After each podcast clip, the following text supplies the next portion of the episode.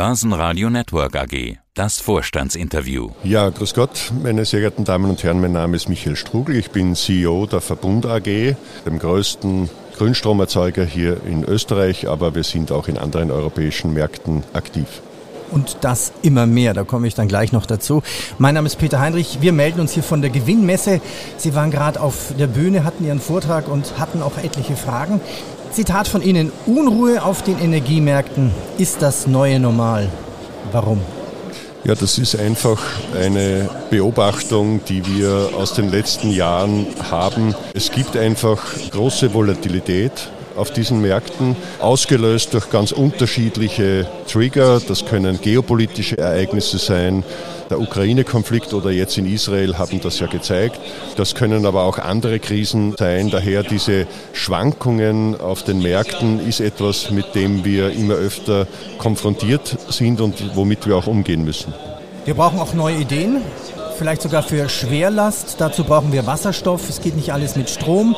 Sie sagen auch, wir brauchen ordentliche, korrekte rechtliche Rahmenbedingungen für Wasserstoff. Was sind da Ihre Forderungen? Naja, da geht es vor allem um zwei Dinge. Das eine ist, auch Wasserstoff wird einen regulatorischen Rahmen bekommen. Das beginnt schon bei den verschiedenen Richtlinien von europäischer Ebene her. Denken Sie an die erneuerbaren Richtlinie, die RED 3, die gewisse Industriequoten beispielsweise nennt.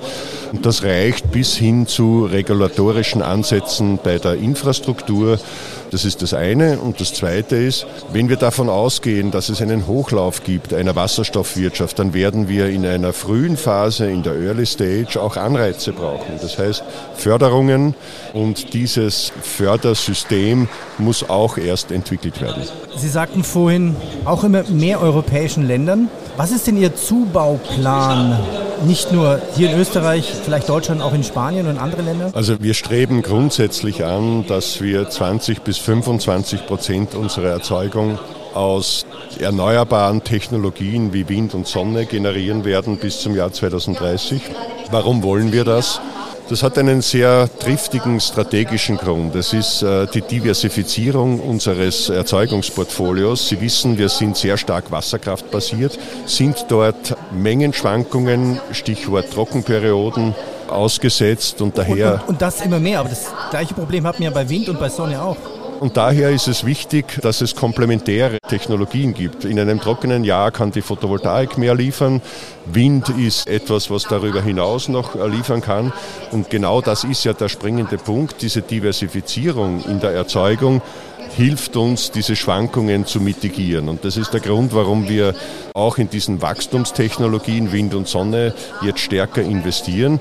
Das bedingt auch eine geografische Diversifizierung. Das heißt, wir gehen in Märkte, die ein sehr gutes Wind- und Sonnendargebot haben. Und das ist der Hintergrund dieser Entwicklung. Wie viel möchten Sie denn oder werden Sie denn selber investieren oder investieren müssen? Von welchem Mehrstrombedarf gehen Sie aus? Ich sagte ja vorhin, Sie waren kurz auf der Bühne, da haben Sie auch Fragen beantwortet vom Publikum. Eine Frage war natürlich auch, wie viel mehr braucht man für Elektromobilität? Schaffen wir das eigentlich? Was sind denn da so Ihre Pläne? Zum ersten Teil der Frage, die Investitionsplanung. Wir planen für die nächsten drei Jahre Investitionen in einer Höhe von rund 4,6 Milliarden Euro. Der größte Teil davon, nämlich 1,7 Milliarden Euro, gehen in die Netze. 1,2 bis 1,3 Milliarden in die Wasserkraft und 1,1 Milliarden in die neuen erneuerbaren Erzeugungstechnologien Wind und Sonne. Das zeigt auch oder reflektiert ja auch die Strategie, von der wir vorhin gesprochen haben. Wenn es jetzt darum geht, mit welchen Strombedarfen in der Zukunft rechnen wir, ich glaube, da gibt es Einigkeit, Strom ist ein Schlüssel für die Dekarbonisierung. Das heißt, will man die Klimaziele erreichen, brauchen wir mehr grünen Strom. Und Strom dringt im Zuge dieser Dekarbonisierung auch in Sektoren vor wie Raumwärme, denken Sie an die Wärmepumpen. Die ganze Dekarbonisierung der Produktion braucht Strom und die Dekarbonisierung des Mobilitätssektors braucht auch Strom durch die Elektromobilität. Die Mengen, die hier gebraucht werden, die sehe ich nicht so kritisch, denn wenn wir von einer Verdoppelung des Strombedarfs bis zum Jahr 2040 allein in Österreich ausgehen und wenn wir daneben stellen würden, es würden über Nacht alle gefahrenen Pkw-Kilometer elektrisch zurückgelegt werden, dann bräuchten wir ungefähr 13 Prozent mehr Strom. Das würde jetzt nicht unmöglich sein. Da sind andere Bereiche wesentlich intensiver.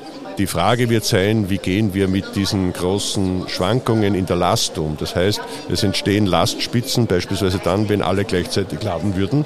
Und daher müssen wir diese Ladevorgänge besser managen und besser über den Tag verteilen. Das ist die eigentliche Herausforderung. Also immer schöne Batterienpuffer dazwischen bauen wahrscheinlich. Entweder Pufferbatterien dazwischen oder aber dynamische Tarife, die günstiges Laden ermöglichen, dann, wenn sehr viel Strom im Netz ist. Und smarte Technologien, digitale Technologien, smarte Wallboxen, smarte Mieter, smarte Grids können das heute schon. Was glauben Sie, wie lange wird sowas dauern, bis das umgestellt ist? Eine Generation? Sie meinen jetzt die Elektromobilität? Die Elektromobilität, smarte Netze, Smart Grid. Naja, wir haben nicht alle Zeit der Welt. Wenn wir Klimaziele anstreben 2030, 2040, 2050, dann ist ja der Zeitrahmen schon aufgespannt. Und dann kann man nicht sagen, wir lassen uns jetzt ein paar Generationen Zeit. Im Hintergrund ist ja die Klimaveränderung und dort sehen wir, dass wir über diese 1,5 Grad als Ziel, das wir festgelegt haben, als wir meine ich die Staatengemeinschaft weltweit in Paris, ja. dass hier die Uhr tickt und dass das CO2-Budget relativ rasch verbraucht wird. Das heißt, wir müssen das beschleunigen und den Umstieg auf diese neutralen, also CO2-neutralen Strategien auch beschleunigen. Das muss sich alles innerhalb der nächsten, würde ich mal sagen, 20 Jahre vollziehen. Da sind wir doch bei fast einer Generation, eine Generation 25 Jahre, weil ich kann ja nicht jedes Haus mit einer Wärmepumpe ausstatten, äh, die Autos laufen noch, dann sind die LKWs. Also es muss schnell gehen, aber es muss auch machbar sein. Ne? Völlig richtig. Es wird natürlich nicht über Nacht passieren, aber wenn die Union sagt, sie will bis 2050 klimaneutral werden, dann ist das einmal der Zeitrahmen, den wir kennen. Österreich hat ja gesagt, wir wollen es bis 2040 schaffen. Also ich sage nur, das sind politische Festlegungen und ich nehme die einmal ernst. Das klingt ja nach goldene Zeiten für Sie.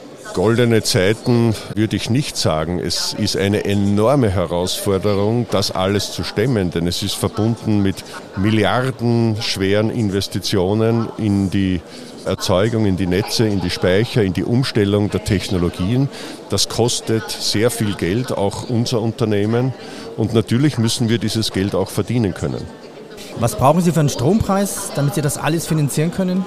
Es ist ja leider so, dass man sich das nicht wünschen könnte, weil dann hätte jeder wahrscheinlich eine andere Vorstellung davon. Aber es gibt einen Markt und dieser Markt zeigt ein Preisniveau, das es uns derzeit erlaubt, auch die Investitionen zu finanzieren. Herr Strugel, danke. Gerne. Das Börsenradio Nummer 1. Börsenradio Network AG. Hat Ihnen dieser Podcast der Wiener Börse gefallen? Dann lassen Sie es uns doch wissen und bewerten Sie unseren Podcast mit vollen fünf Sternen. Vielen Dank und bis zum nächsten Podcast. Alles rund um Börse.